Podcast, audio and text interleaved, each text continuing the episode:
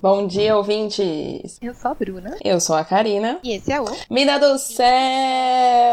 Estamos de volta para continuar o nosso papo sobre viagens. Se você não escutou, a gente já fez uma parte 1 contando as nossas experiências no deserto do Atacama e no Salar de Uyuni. Então, confere esse episódio primeiro, que tá muito bom, e depois volta aqui para ouvir essa parte 2. Viagem é tão bom de falar, né? A viagem acho que é uma das coisas mais gostosas, né? Porque a gente passa por tantas experiências que é tão gostoso compartilhar isso depois. Dá para fazer uma temporada toda só de viagens. Muito obrigada para quem sugeriu esse tema, porque é um tema muito gostoso de falar. Meu sonho é ser aquelas apresentadoras do canal off, sabe? Sim. Que é uma galera que ganha dinheiro para ir pra praia, para viajar, para pegar onda. Imagina que sonho. Nossa, o meu sonho na verdade era ter um canal no YouTube mesmo, simples, sabe? Eu fosse viajar para todos os lugares e compartilhasse tudo lá e ficasse milionária com o meu canal. Ia ser perfeito. Nossa, falando nisso, é, inclusive vou dar uma notícia aqui. Vocês lembram que nos episódios anteriores eu falei que estava desempregada, né? Pois bem, eu não estou mais. 2021.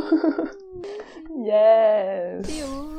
Boas notícias. 2021 começou trazendo empregos aqui para casa. Sério. Nossa, que alívio. Mais uma empregada pro nosso mundo. Sim, agora eu e o Pedro conseguimos emprego já no começo do ano. Estamos prontos para voltar para os dias de luta, dias de luta. é, eu tô nessas dos dias de luta aqui esperando ainda os dias de glória. Infelizmente o trabalho não é pegar onda, né, nem fazer vlog de viagem pro YouTube, mas tudo bem. Bom, hoje a gente pode começar falando de Santiago, que foi também um lugar em comum que estivemos, porque para chegar no Atacama você passa por Santiago de qualquer forma. Então dá para emendar uns dias por lá, ou na ida ou na volta. No meu caso, eu fiz na volta e confesso que eu achei que seria meio chato depois de passar vários dias no Atacama, uhum. né? Sim. Você fez na volta também? Vida, eu fechei a viagem exatamente a mesma coisa. Fui pra Atacama, Yui e deixei o Santiago por último. Só que quando eu tava pra ir pra Santiago, eu falei, eu fiz um erro. Sim. Um erro na minha vida. Por que, que eu fiz isso? Eu não quero ir pra cidade grande, eu quero ficar no meio do deserto. Exatamente. Só que o que que acontece? A viagem pro Atacama, ela é tão intensa, né? Você fica tão cansado porque você acorda cedo todo dia, você faz passeio, você fica cansado por causa da altitude. Então você faz uma maratona para conhecer o máximo de lugares que você conseguir, porque é tudo lindo, óbvio. Então conhecer Santiago na volta é ótimo, porque são dias que você descansa, né? Você descansa de verdade, assim, você só sai para dar uns passeios sem compromisso, sem aquela pilha de preciso conhecer isso, preciso visitar isso. Você só fica passeando e descansando mesmo, é muito bom. É mais tranquilo. Tinha neve quando você foi? Não, só na cordilheira, né? Na cordilheira dos Andes. Isso, só lá em cima. Mas você viu? Vi. A pisar na neve tudo? Não, eu não fui. Você fez, né? Um passeio na neve? Fui pro Monte Nevado, mas não tava nevando, mas tava com neve. Então, pena mesmo assim. Você pegou? Eu fiz a neve. Peguei, taquei, fiz boneco de neve, fiz coraçãozinhos, várias coisas de neve. Foi muito legal. Ah, que legal. Esse é um sonho que eu ainda tenho que realizar, porque eu nunca peguei na neve. Eu só vi de longe, no topo da montanha, mas pegar, fazer bolinha e fazer boneco de neve eu nunca fiz. Tenho que fazer. É tudo. Ah, e Santiago foi muito bom. Eu fui com a Raquel também, né? No caso, foi a mesma viagem do Atacama. Aí a gente acordava, tomava um café com empanada, saía andando sem rumo pela cidade. Uma coisa que não tem nada a ver com Santiago, mas eu fiz muito lá, foi comer donuts, porque lá tem Dunkin' Donuts. A gente se entupiu de donuts. no aeroporto já comprou um monte. Nossa, sim. Comendo ao longo dos dias, era maravilhoso. Sim, a gente comeu também. Santiago tem muita coisa gostosa lá para comer. Nessas andanças aí, a gente conheceu um guia que ouviu a gente falando português, conversando em português. E aí ele começou a fazer um tour com a gente ali pelo centro, totalmente de graça, assim. A gente não contratou ele, ele só ficou animado de apresentar a cidade voluntariamente pra gente, para treinar o português dele. E aí a gente aceitou, porque a gente não é boba nem nada, né? Então foi ótimo. Aí a gente conheceu um monte de prédio histórico ali no centro, que a gente nem tinha a pretensão de conhecer. Aí no fim desse passeio aí, a gente comprou um monte de vinho no mercado, porque é barato e gostoso, né? Você comprou vinho lá? Muito. Sim, baratíssimo. Baratíssimo e uma delícia. Aí a gente voltou plena pro nosso Airbnb, ficou tomando vinho, assistindo o pôr do sol do terraço. Muito gostosinho. Eu fiquei no Airbnb também eu também fiz esse free walking tour, mas no meu caso ele era realmente um free walking tour, né? Não era uma, um guia que encontrou a gente sem querer, a gente que encontrou ele. Então era um grupo, né? Era de graça. O cara fez um tour lá pela cidade, pelo centro histórico, né? Apresentou todos os bairros, foi bem legal. A gente andou muito, muito, muito uhum. nesse dia. E aí, nesse mesmo dia, a gente foi no Cerro de São Cristóvão. Você foi? Ah, sim, o do bondinho, do teleférico. Exatamente. Sim, tem o bondinho, né? Só que a gente pensa, a gente fez o walking tour de tarde. Então a gente andou pra caramba e quando chegou lá já tava bem de tarde. Já tinha umas 4, meia, 5 horas já, né? Uhum. Aí a gente comprou, tem uma primeira bilheteria, né? E a segunda Sim. bilheteria do bondinho é lá em cima, lá dentro. E aí a moça falou assim: ah, entra aí, quando você chegar lá em cima, você compra do bondinho, né? Beleza, fomos, subimos lá, o cerro lindo, dá pra ver Santiago inteiro lá de cima. Nossa, foi o meu lugar favorito. A vista de lá de cima é muito linda. Lindo, é muito bonito. Aí a gente ficou lá, né, curtindo a vista e tal. Quando a gente foi comprar do bondinho, tinha acabado de fechar a bilheteria. E a gente não conseguiu comprar, então a gente não andou de bondinho. Só que a gente tinha feito amizade com outros dois brasileiros que estavam lá também, né? E a gente queria conhecer aquele prédio super alto. Como é que chama, você lembra? Não, não conheci nenhum prédio super alto. O prédio mais alto que tem em Santiago. E a gente foi lá porque tinha um shopping, então a gente queria ver, né? A gente não ia subir porque o Vini tem medo de altura, mas a gente queria ver o prédio. E assim, dava para ir andando, só que eram muitos quilômetros, eu acho que eram, sei lá, eram muitos quilômetros. A gente, a gente foi andando de lá de cima, tinha uma estrada que descia pelo lado até que chegava Nossa. perto desse shopping. A gente andou esse dia muitos, uhum. muitos, muitos quilômetros. Eu acho que esse dia a gente foi porque a gente mais andou. Eu tinha feito até uma média, eu perdi os cálculos que eu tinha feito de quantos quilômetros a gente tinha andado na viagem, né? Quantos passos tal, porque eu usava aquele relógio que media. E nesse dia a gente andou cerca de 30 mil passos. Era um negócio absurdo. Nossa senhora! Foi muito legal.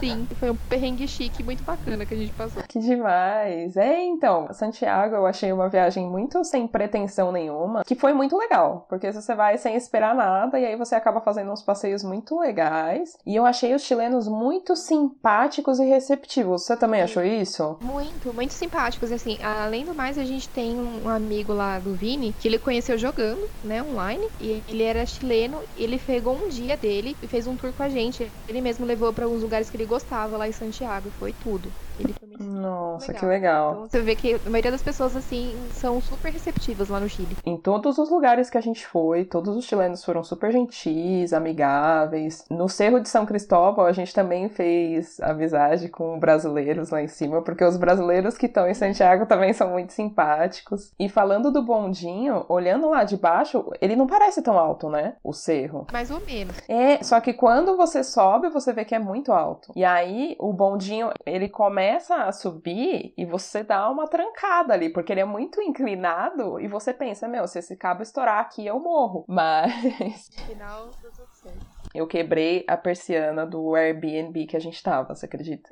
Quebrei, porque assim, era um triplex, né? Então, o teto era muito alto. O quarto do anfitrião ficava lá no piso de baixo, a sala a cozinha ficava no piso do meio e no terceiro piso ficava o quarto que a gente estava. Só que todos esses andares, eles tinham a mesma janela, é uma janela de vidro gigantesca assim, que pega desde o piso de lá de baixo até o último, né? Então a persiana também era enorme, era muito grande. E elas estavam todas fechadas a hora que a gente chegou. E aí é claro que a gente queria abrir para entrar toda a luz natural, né? E aí essa persiana é daquelas brancas que enrolam enrolam, sabe? Ela já quebra só de você olhar para ela. Sim, lá fui eu, enrolar a persiana. Comecei a enrolar a persiana, a persiana caiu de lá de cima até lá embaixo, arrebentou toda, arrebentou a persiana, e eu já fiquei triste. O anfitrião não tava em casa nessa hora, né? Então a gente saiu e eu fiquei o dia todo com essa agonia no peito, pensando, meu Deus, como que eu vou falar para esse homem? Como que eu vou falar para esse homem que eu acabei de chegar, já quebrei toda a casa dele, quebrei a persiana de 5 metros. Aí quando a gente voltou, quando a gente chegou, ele tava lá, né? Aí eu pedi mil desculpas, pelo amor de Deus. Falei pra ele me falar onde que eu poderia comprar a peça, né, que eu tinha quebrado. Aí ele falou: Não, imagina, tá tranquilo. E além disso, ele ficou muito de boa e ainda convidou a gente para jantar no restaurante chiquérrimo dele de comida tailandesa. Ele era um francês morando em Santiago com um restaurante de comida tailandesa. E aí ele convidou a gente para participar do jantar na noite do restaurante. E nessa noite tinha degustação de vinhos. Eu nunca me senti tão chique. Eu nem tinha roupa para esse evento, porque o único tênis que eu tinha era a botinha de trilha do Atacama. Cheia de pó, cheia de barro, Sim. cheia de areia. Mas foda-se, né? A gente foi. A degustação era de quatro vinhos e o que me deixou mais chocada é que fica um baldinho na frente da pessoa na degustação, porque as pessoas chiques, elas colocam o vinho na boca, degustam e cospem no baldinho pra não ficar bêbada. Você acredita? É pra degustar, né? Só que lógico que eu não fiz isso, eu não desperdicei nenhuma gota. Cada vinho, o sommelier pergunta quem quer repetir, eu repeti todos. Lembrei já do piso. Eu repeti todos, então eu bebi oito taças de vinho no total, não desperdicei nada. Inclusive, o anfitrião deve ter se arrependido de ter convidado a gente depois dessa. Depois dessa degustação, ainda veio o jantar. Então, eu nem sei o que, que eu comi, só sei que era absolutamente delicioso. Que era um macarrão assim fininho, cheio de coisa dentro. Mano, muito bom, muito bom. A gente fez amizade com um casal de chilenos também, que sentou junto na nossa mesa. Depois de oito taças de vinho, meu espanhol já tava fluente. Então, assim, foi maravilhosa. A noite foi muito maravilhosa. Sim, então foi muito maravilhoso, assim, eu quebrei a persiana dele e ganhei um jantar com degustação de vinho de graça. Não tinha como ser melhor. Deus me abençoou nessa aí. E além de Santiago, quais foram as outras viagens que você fez que você gostou? Bom, no episódio anterior eu falei do meu celular que pifou na viagem, né? E celular e viagem são duas coisas que não combinam muito pra mim, não dão muito certo. Eu já aprendi a lidar com esse fato. Então, em uma viagem que eu fiz pra Itacaré com minha mãe, a gente foi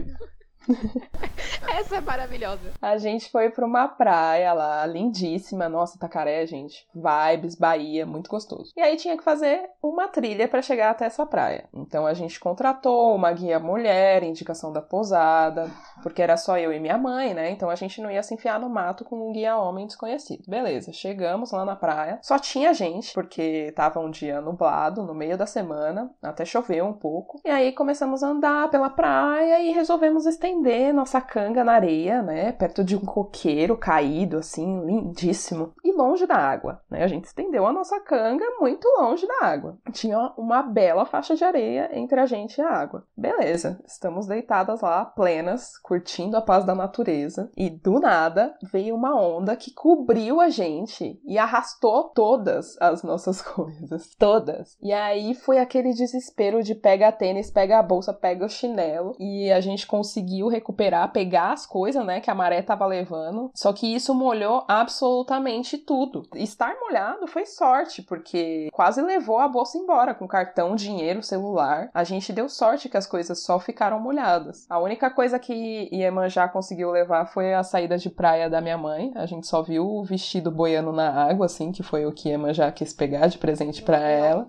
Em alto mar, a gente viu o vestido, assim, foi embora, boiando. Tá super fashion. Ficou com uma saída de praia lindíssima para ela. Levou meu óculos de sol também, se perdeu. E eu fiquei triste pensando, meu Deus, o que, que eu vou fazer? Porque era só o primeiro dia de viagem, isso. Como que eu ia fazer para tomar sol nos próximos dias? Só que a maré trouxe meu óculos de volta. Eu já tinha aceitado a perda, só que trouxe meu óculos de volta. E eu fiquei feliz de novo. Aí a gente se deu conta do porquê que o coqueiro estava caído, porque a maré ali é muito forte. Então ela vem, deixa sem nenhuma faixa de areia e volta levando tudo embora. E isso derruba as árvores. Então imagina, a gente não tava num lugar seguro. Aí a gente. Avisou vocês? Os caras... Não, ninguém, ninguém. A gente tava sozinha ali. Só tinha gente na praia. A gente descobriu da pior forma. Quase se afogando com o tsunami. Mas no final ficou tudo bem, né? Ficou tudo bem. A gente chegou na pousada, deixou as coisas, foi até o mercado comprar pacote de arroz para colocar os celulares que tinham molhado. Aí o celular da minha mãe voltou a funcionar e o meu não. E aí foi mais uma viagem sem celular. Mas a essa altura a vida já não podia mais me derrubar, porque tava acostumada já.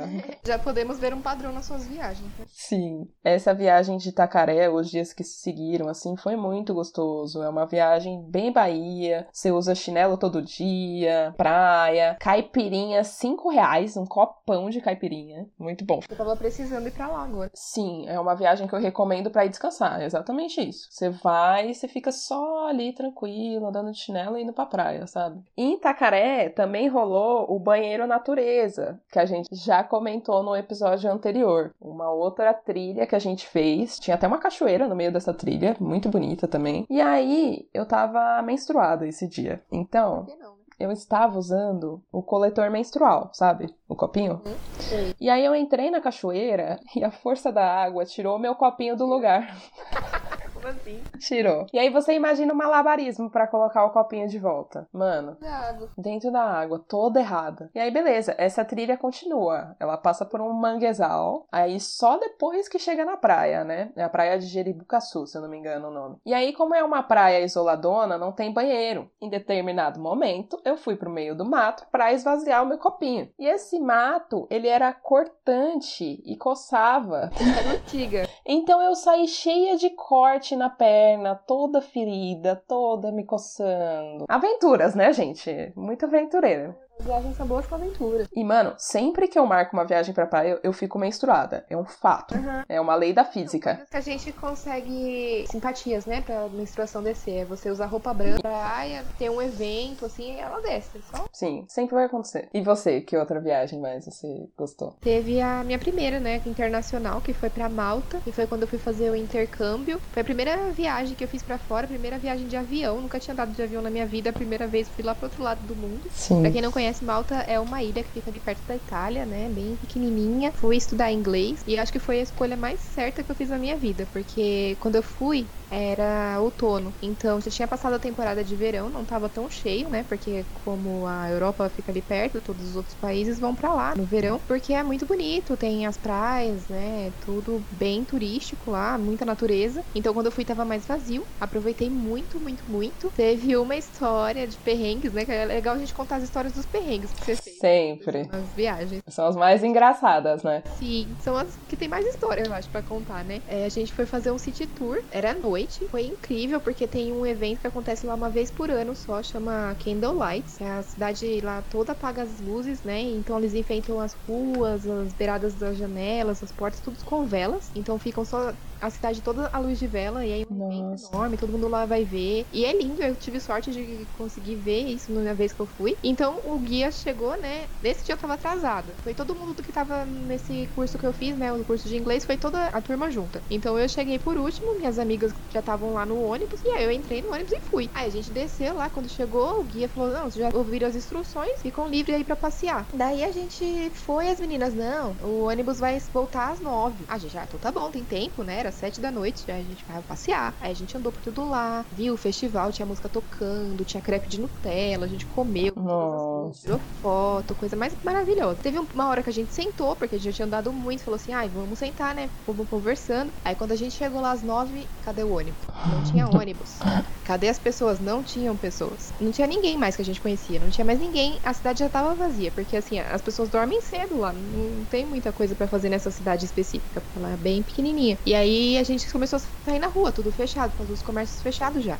Não tinha Gente, mais táxi, não tinha nada. E assim, quando você chega lá, uma recomendação que te fazem é não pega táxi. Por quê? Porque o táxi é caro e os caras te enrolam. Então a gente era em quatro meninas procurando algum meio de transporte na rua, porque era longe demais pra voltar andando. tudo fechado. Tudo fechado, assim. Pensa que você tá no centro de São Paulo à meia-noite e meia. Meu Deus. gente tava lá às nove. Em outro país. Aí, em outro Imagina. Aí a gente encontrou uns policiais e perguntou pra eles onde a gente conseguiria um táxi. Ele, ah, para aí na rua e uma hora vai passar algum, né? Até que, graças a Deus, passou um táxi. Aí a gente entrou. Aí entrou a briga pra discutir quem que queria ser entregue por último, né? Porque o cara era um cara, né? E a gente era menina tudo sozinha de madrugada, basicamente, lá. Nossa. E aí deu que uma menina morava perto da outra, então elas foram por último, foram entregues por último. Mas deu tudo certo no final das contas. Mas esse meio tempo da gente conseguir esse táxi, a gente pensou, vamos ter que dormir aqui, na rua. Porque. Nossa. E na verdade elas ouviram errado, era às 8 e a gente ficou lá enrolando ainda até às 9. Não, mesmo assim, Barreiras da linguagem, né? Acontecem essas coisas quando a gente tá fora. me atrasei, né? Se eu tivesse atrasado, eu tinha ouvido. Cara, essa viagem que você fez, Malta tem praias lindíssimas, né? É incrível, lá é tudo bem assim, aquele azul do mar Mediterrâneo, que é um azul esverdeado, é uma coisa turquesa, é lindo, é lindo. Tudo lá é lindo, eu fiquei um mês inteiro lá e eu não vi nada feio do mês todo que eu fiquei lá. Eu só voltei porque realmente tinha responsabilidades aqui no Brasil, porque se fosse por mim eu teria ficado lá pra sempre. Eu super moraria. A cidade era super segura, né? É bem pequenininha, então, tipo, uma rua específica que ficava as baladas. E eu voltava para casa, sei lá, duas, três horas da manhã andando, era bem longinho, uns três quilômetros, sem nenhum medo, porque não tinha nenhum perigo, era maravilhoso. Nossa, é outro mundo, né? Totalmente diferente. Outra coisa, primeira vez que eu experimentei uma segurança no lugar, para você não ficar preocupada com as suas coisas, andava com o celular no bolso de trás, era muito tranquilo. Nossa, a minha primeira viagem para fora do Brasil foi para Buenos Aires. Eu nunca fui para Europa, viajei aqui na América do Sul mesmo. E a primeira viagem foi para Buenos Aires, Argentina, hermanos, e eu fui com a minha mãe essa viagem. Só que assim, a gente nunca tinha saído do Brasil. Então, a gente não sabia que tinha que fazer uma coisinha, um detalhe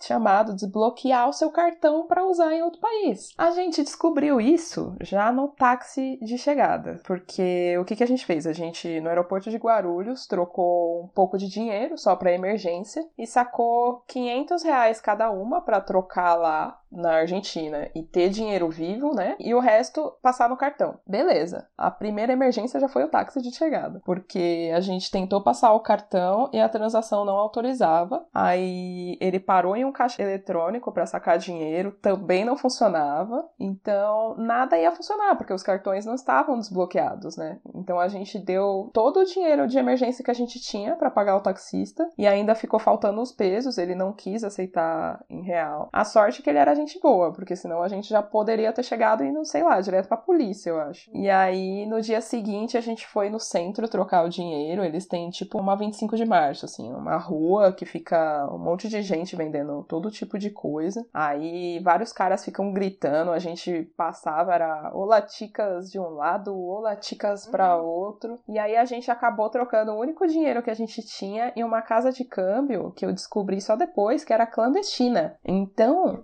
a chance da gente ter acabado com zero reais nessa viagem foi muito grande, porque se a casa clandestina te passa dinheiro falso, você vai reclamar com quem? Não tem com quem reclamar. No fim deu certo, a gente passou cinco dias lá com 500 reais cada uma, não passou fome, deu para comer bem, a gente ainda conseguiu ir em shows de tango. Muito legal. Deve ser muito legal, tenho vontade de conhecer também, tá na minha, no meu roteiro aqui depois que acabar a pandemia, assim como o Machu Picchu, eu também quero muito conhecer. Nossa.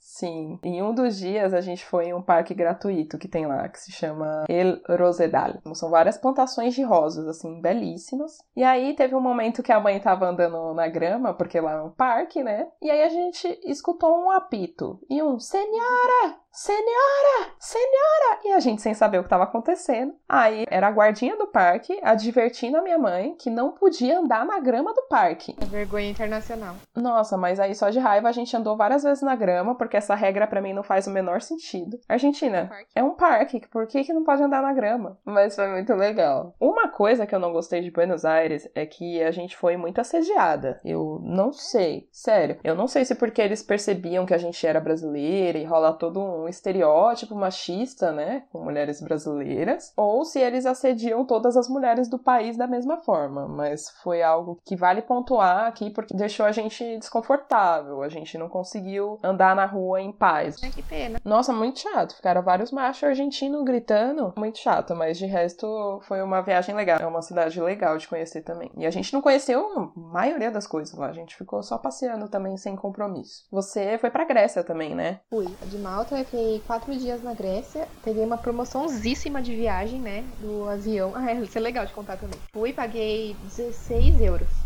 na passagem de ida e na de volta também. Nossa senhora! Mais baratinho. Mais barato que a passagem em São Paulo agora, de metrô. Basicamente, mais barato que a integração. Aí eu cheguei lá, é lindíssimo. É uma coisa assim impressionante de você ver que aquilo foi construído 3 mil anos antes de Cristo. É um negócio tão antigo e ainda tá de pé. E assim, era enorme. E você fica pensando em como que foi construído, como era ali na época a sociedade. Tem vários museus. É lindíssimo mesmo. É, é caríssimo, inclusive, para visitar lá o Partenon, mas como eu era estudante, né, tinha minha carteirinha, graças a Deus entrei de graça. Vantagens, né, amores? Vantagens, tem que ter vantagem, né? A gente tá pagando, tem que ter alguma vantagem. Vi o pôr do sol lá de cima, foi incrível. A cidade é linda, mas é uma coisa que nem você falou, quando você passa na frente dos restaurantes, os garçons, o pessoal fica muito em cima de você, tipo, oi, vai jantar, vai jantar, oi, tem comida aqui, ó, quer entrar aqui, entrar, entrar aqui, ó, aqui, essa mesa aqui, ó, que tem Wi-Fi, tem Wi-Fi. Você quer usar Wi-Fi? Aqui, ó, comida aqui, ó, quer ver comer. Então toda vez que você passa por qualquer rua que tem restaurante, é essa abordagem super agressiva que eles têm. Mas é incrível se vocês forem como a moussaka, porque é muito gostoso. Comi umas quatro vezes, ela é muito gostosa. É tipo uma lasanha com berinjela, abobrinha, é incrível.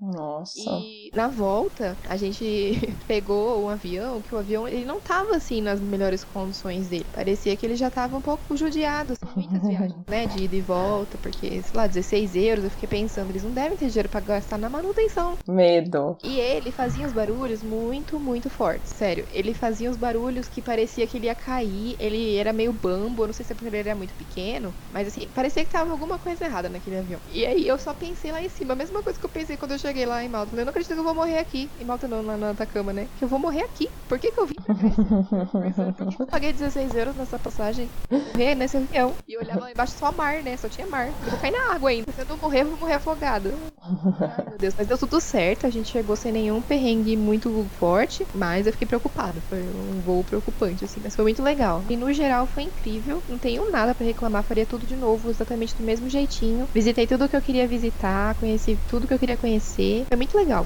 A Grécia é tão branca quanto parece nas fotos, porque nas fotos a gente vê todas aquelas casinhas todas branquinhas. É branco e escorrega. Escorrega muito. A Atenas escorrega demais, porque o chão eu acho que é feito de uma pedra e a pedra tá tanto tempo lá que ela já tá polida, então ela é...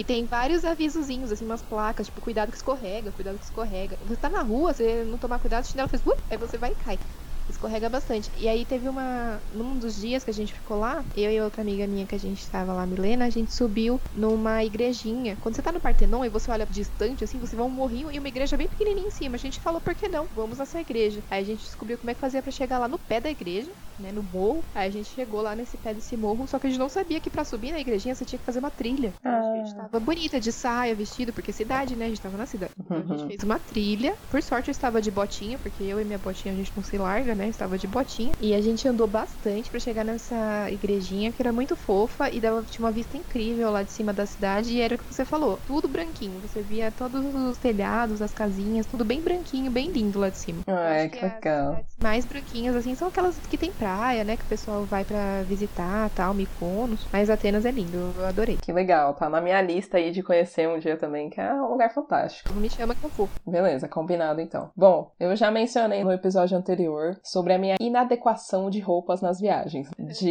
ir com top pra um lugar que tá a 3 graus. Pois bem, eu e a minha amiga Paola, a gente foi pra Foz do Iguaçu. Uma das maravilhas aí do mundo, né? A gente foi de São Paulo, tava muito calor em São Paulo. Muito calor. A gente foi pra ficar só quatro dias, então a gente foi só de mochila, levando só roupa de calor, porque a gente tinha certeza que estaria muito calor. A gente nem chegou a cogitar em pesquisar a previsão de tempo. Eu vou pontuar aqui, inclusive, que a Paola levou oito shorts para quatro dias. Oito shorts. Foi por isso que fez frio, inclusive. Foi por isso que a gente chegou em Foz e tava 11 graus. Eu acho que ela chamou atenção com esse Foi. tão grande de shorts o tempo que olhou e falou: por que, que ela trouxe oito? A culpa foi toda da Paola, nesse caso.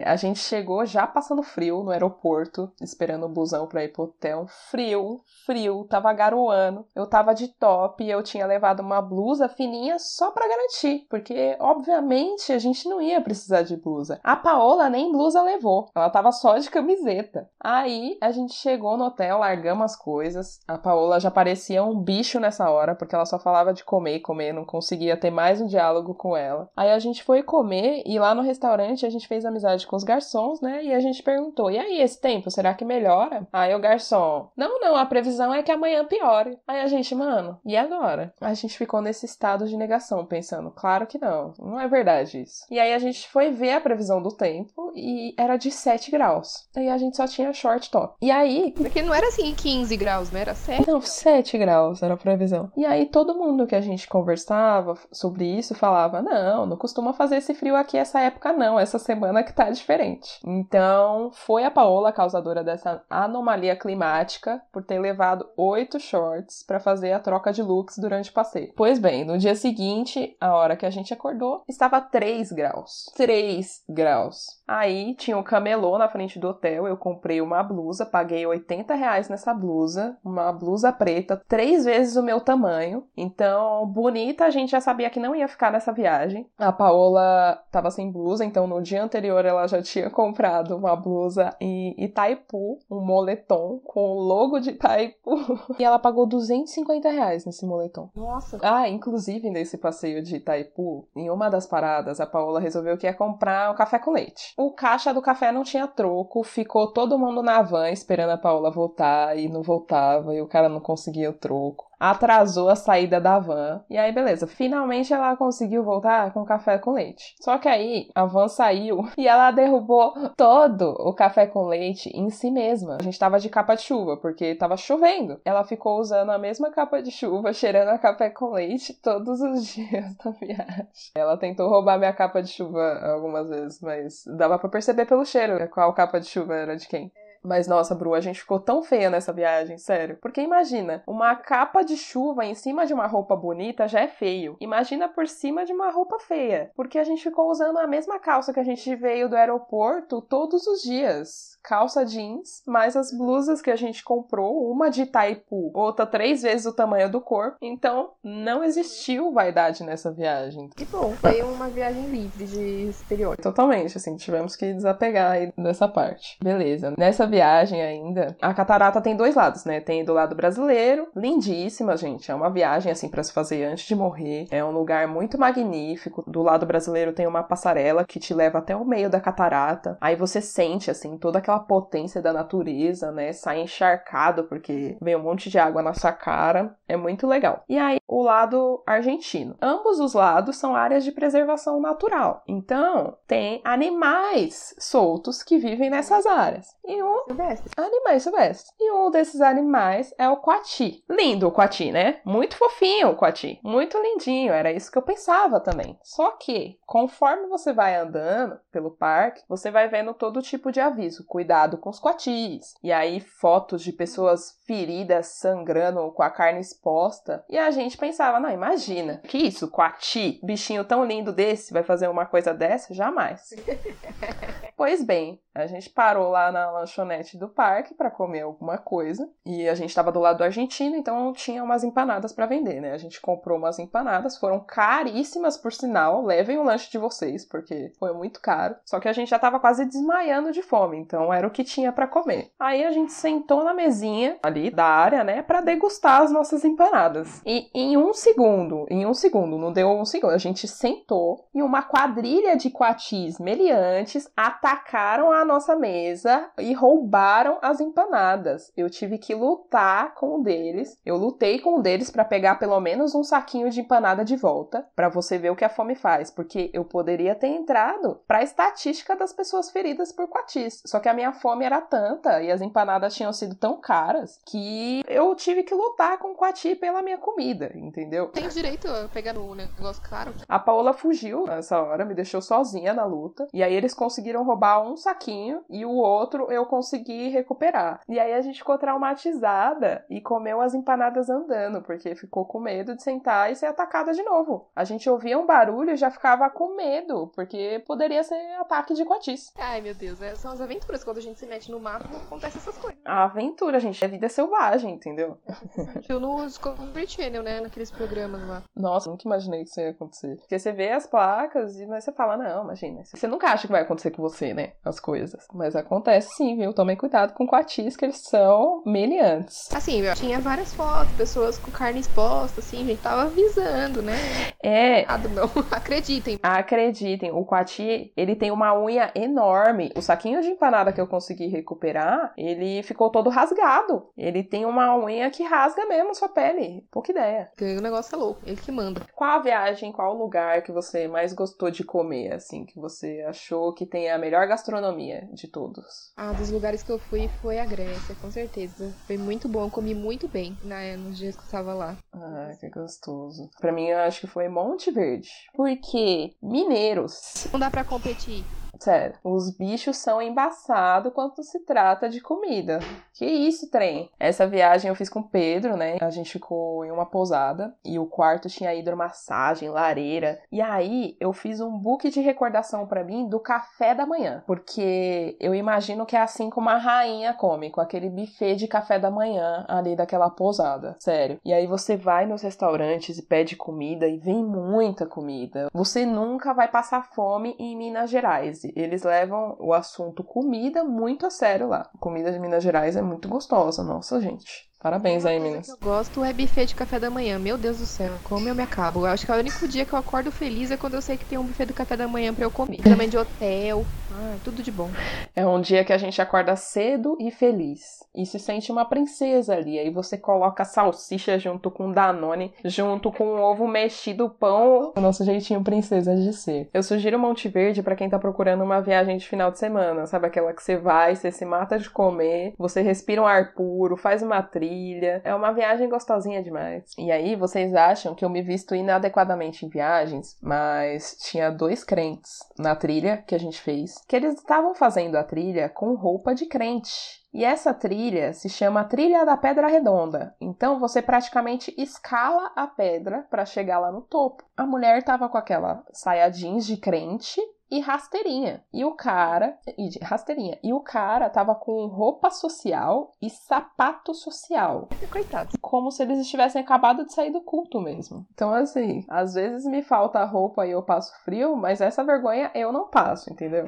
Uma outra viagem que eu fiz que foi muito legal também, foi com a Raquel também, foi pra Chapada dos Veadeiros. Essa é uma viagem para quem tá procurando cachoeira, tem cachoeira de todos os tipos, cores, tamanhos, profundidades é uma mais linda que a outra. O meu cabelo nessa viagem, inclusive, ficou belíssimo. Eu não passei shampoo, eu só tava lavando com a água da cachoeira mesmo. E parece magia, assim, o cabelo fica macio, sedoso, a pele fica boa. O banho de cachoeira é para purificar a alma e o corpo físico também. É o tipo de tratamento de beleza que eu queria todo dia. É, como em toda viagem, é óbvio que eu ia fazer alguma coisa errada nessa também, né? Por falta de planejamento. Então, lá fui eu e a Raquel pro nosso primeiro dia de trilha com uma garrafa de 500 ml de água e um pacote de bolacha passatempo. Pleníssimas, achando que estávamos muito preparadas preparadas. Beleza. A gente escolheu fazer a trilha dos saltos. Mano, a cachoeira não chegava nunca. Nunca, nunca. A gente andava, andava, andava e nada de cachoeira. Essa trilha são 11 quilômetros contando o percurso de ida e volta. 11 quilômetros, para quem é sem noção igual eu, leva pelo menos umas 3 horas caminhando em um ritmo acelerado. E lá é cerrado, né? Então é muito abafado. Mano, sério, demorou muito para chegar, mas a gente sobreviveu, a gente chegou na cachoeira. Tem duas cachoeiras nessa trilha. A primeira fica em um mirante assim, e dá para ver todo o vale, sabe? Lembra, tem uma vibes meio Jurassic Park, eu achei.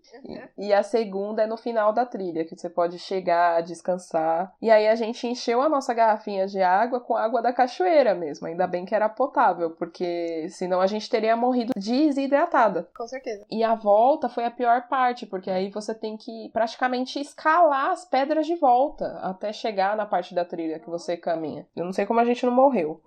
Tudo valeu a pena. Eu só levaria mais comida e água, claro. E as trilhas da Chapada, elas são cheias de cristais pelo caminho. Quartzo rosa, sabe?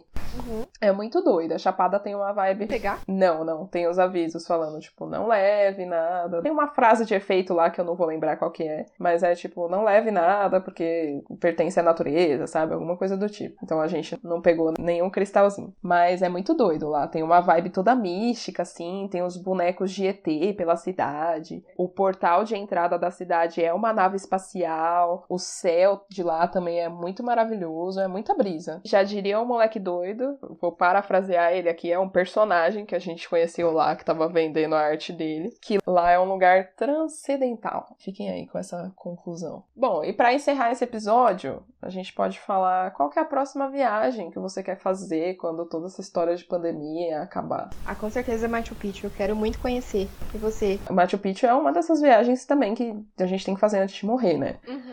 Porque é um lugar simplesmente incrível e a gente não consegue entender como que aquelas construções estão lá no meio do, do, da montanha, lá em cima, que foi construído só com pedra, sem cimento, só uma pedra encaixada na outra. É muito maravilhoso, né? Muito legal. Uhum. A próxima viagem que eu quero, a minha próxima viagem dos sonhos é a Patagônia. Ah, sim. Eu, eu acho que vai ser uma viagem tão intensa quanto a do Atacama, com lugares bem surreais, uns cantos de natureza natureza bem isolados da população humana. Definitivamente é o próximo lugar que eu quero conhecer quando toda essa palhaçada do Coronga acabar. Tenho vontade também de conhecer lá, deve ser lindíssimo e deve ser na mesma vibe do Atacama. Sim. Aí a gente volta aqui para gravar um episódio de Viagens Parte 3. É. Aí a gente faz uma viagem nova. Então é isso, gente. Até semana que vem. Espero que vocês tenham gostado desses episódios de viagens, porque a gente adorou gravar, foi muito gostoso. Muito legal contar nossas aventuras, se vocês gostaram, né? Continua ouvindo a gente, a gente tem mais coisa para compartilhar aqui com vocês. Um beijo e até a próxima semana. Beijo, tchau. Tchau.